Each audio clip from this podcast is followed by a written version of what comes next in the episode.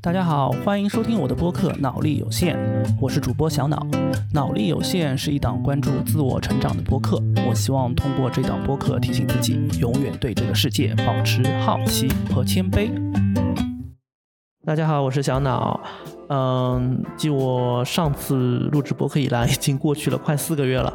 嗯，最近实在是太忙了，工作上，然后真的没有时间，嗯，和静下心来和大家好好聊一聊。然后呢，虽然我是个小透明，也就个把粉丝，但是呢，嗯，这么长时间不更新，也的确对不起大家。嗯，所以这一周呢，我赶紧的，嗯，和大家过来聊一聊。然后这一次带来了一个比较小众的话题，然后让我们开始吧。近段时间呢，iPhone 十四发布之后，我重新从安卓回归到了 iOS 系统。在熟悉了一段时间之后呢，我发现了一个让我引起思考的小功能。嗯，这个功能呢，在 iOS 十五点二的时候呢，被首次加入，那就是遗产联系人。呃，什么是遗产联系人呢？也就是说，如果用户想让指定的受益人在自己去世以后可以访问自己的 iCloud 数据，可以为账户设置遗产联系人。在你去世之后呢，他们可以拿着你的死亡证明和访问密钥访问这些数据。这些数据包括你 iCloud 的当中的照片、备忘录、邮件、通讯录、日历、提醒事项等等。但是，比如受许可保护的媒体。比如，账户持有人购买的影片、音乐、图书、APP 内购的项目、付款信息，甚至在你钥匙串钥匙串中储存的信息都不能被访问。这就是说明了苹果在遗产和隐私中做了区分。这在我看来是非常人性化的一步。所以呢，我开始思考，如果有一天我意外离开这个世界，我会留下哪些遗产？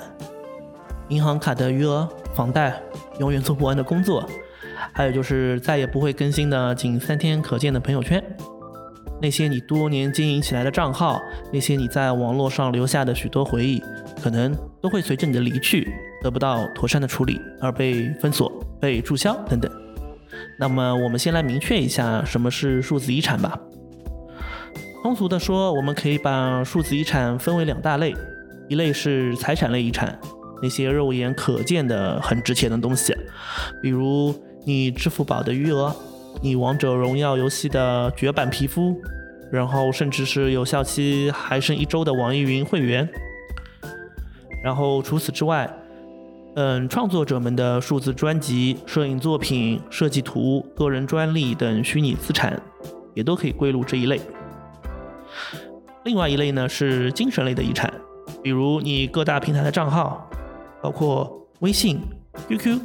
微博、小红书、B 站、知乎，以及这些账号的聊天记录、个人文章、浏览历史等，这些东西大部分都卖不了钱，但是却对当事人有着特殊的意义。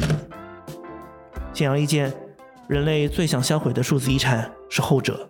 社会总是希望每个人都只有一种人格，表里如一，但实际上，每个人都有不如意的时刻，也有着不为人知的秘密。而这些难以启齿、不便分享的事情，往往都被隐藏在电子设备里。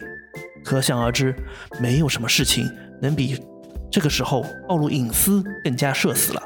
中华遗嘱白皮书显示，有百分之二十一点三五的九零后希望自己的数字遗产被继承。大部分人对数字遗产的争取，并不是为了窥探他人的隐私，而是为了保留亲人在世上留下的最后一点痕迹。但数字遗产并不是说一两句话就可以让人继承的。如果你仔细阅读过各大平台的用户条款，用户实际上拥有的是社交软件的使用权，而所有权是在公司手上的。而且，能不能让人继承你的数字遗产，你说了不算。各大平台都与用户签订了隐私保护条款，平台其实是有法律责任和义务保障用户个人隐私的。但需要提醒大家的是，我国法律关于遗嘱的订立有严格的规定和要求。网络遗嘱有时候并不符合法律规定的形式，一旦呢因为网络遗嘱引发争议，遗嘱的有效性将未必受到法律的保护。微博在二零二零年九月称，对于用户反馈的疑似逝者的账号，站方呢会要求该反馈用户提供个人的身份证明、与逝者之间的关系证明、逝者死亡证明等证明材料。相关的材料呢，一经审核确认，站方啊就会对该账号设置成保护状态。设置为保护状态的账号呢，是不可以登录、不可以新发内容、也不能删除内容、不能更改状态的。B 站呢也上线了纪念账号制度，经过离世 UP 主用户的亲属确认和同意后，将其账号列为纪念账号，并加以保护。任何人啊都不能登录，拒绝盗号的风险，除非遇到不可抗力，否则纪念账号的发布稿件将永久被保留，供大家缅怀逝者。除此之外呢，如果该账号曾经开通过激励计划、充电计划，其法定财产继承人在提供相关必要的证明后，可以继承未提现的收益。在海外，呃，类似谷歌、Facebook 也都有这种相应的计划，比如允许用户自行选择或者处置自己的数据，比如说是定期删除，或者说是可以，嗯，指定授权给另一个账户进行管理。我查看了联合国在保存数字遗产宪章中规定，像社交账号、游戏装备、浏览记录等等，人们在互联网上留下的一切痕迹都属于数字遗产。至于为什么每个平台的规定不一样，那是因为目前还没有明确的法规规定。但是大部分的资金财产权益都可以按照继承法继承的，平台也有明确的规程支持。比如你微信钱包、支付宝里面的钱，提供相关的证明都是可以继承的。但平台认为账号的联系人、社交记录等行为痕迹关系到逝者的名誉和隐私，不应该由他人取得。每个人对于自己的数字遗产都有着各自的看法。我随机采访了身边的几位朋友，他们是会这么处理的。关于数字遗产呢？主要是因为我不打游戏，所以我没有什么可留下来的。但是，在我去世的前一秒，我一定要把我和我闺蜜的聊天记录删干净。呃，如果是我的话，我可能会把 QQ 和微信、支付宝这些都删掉。然后打游戏的话，我觉得每个人也都会有自己养成的那个账号嘛，所以我也也会应该都删掉。嗯，我觉得人都死了，呃，留下来的任何东西都是没有用的，所以我觉得我没有任何留恋，对他对这些什么数字遗产，还有本身的一些其他东西。嗯，我会选择默默的把它删掉，然后就是在别在别康桥里面说的那样，我挥一挥衣袖，不带走一片云彩。好，其实我们可以想象，到了二十一世纪末或者下个世纪初。生理死亡的数字用户可能会超过活着的用户。如果这些账号不能被继承，那会是一种什么样的风景？那么你会怎么处理自己的数字遗产呢？嗯，接下来我给大家分享一则故事。这个故事呢，也是我在互联网上看到的，看到的时候就非常感动。一位用户啊，在四岁的时候和父亲一起在 Xbox 体验了许多游戏。两年后，他的父亲去世。他怕触景伤情，所以呢就把 X Xbox 藏藏了起来。十年过去了，他再次打开这台 Xbox，发现了一款名为《越野挑战赛》的赛车游戏中还保留着过世父亲的游戏记录。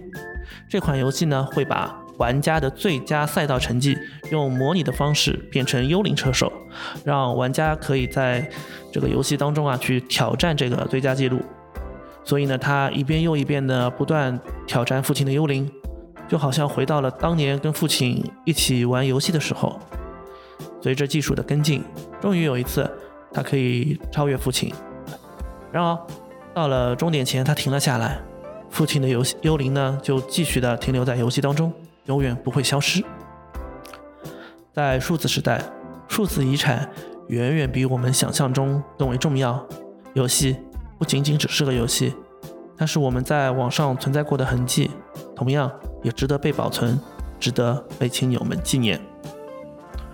数字遗产里有着我们过往的印记、生活的点滴，对我们的亲人来说，这是最宝贵的精神财富。如果因为账号无法被继承而消逝，那将是互联网时代人类非物质文化遗产沉重的遗憾。人的一生呢，要死亡三次，第一次，当你的心跳停止，呼吸消逝，你在生物学上被宣告了死亡。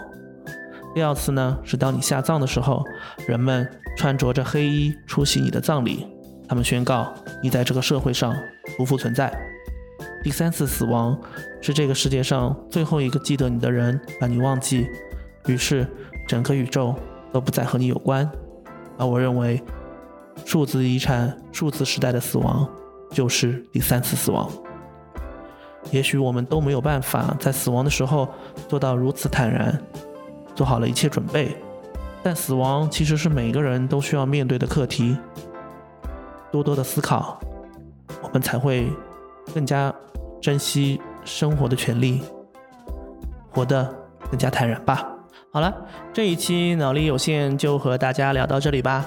呃，让我们一起期待下一次的相遇，因为这一次实在是拖跟拖得太久了。啊，我也会尽快准备下一期的选题。我们下次再见，拜拜。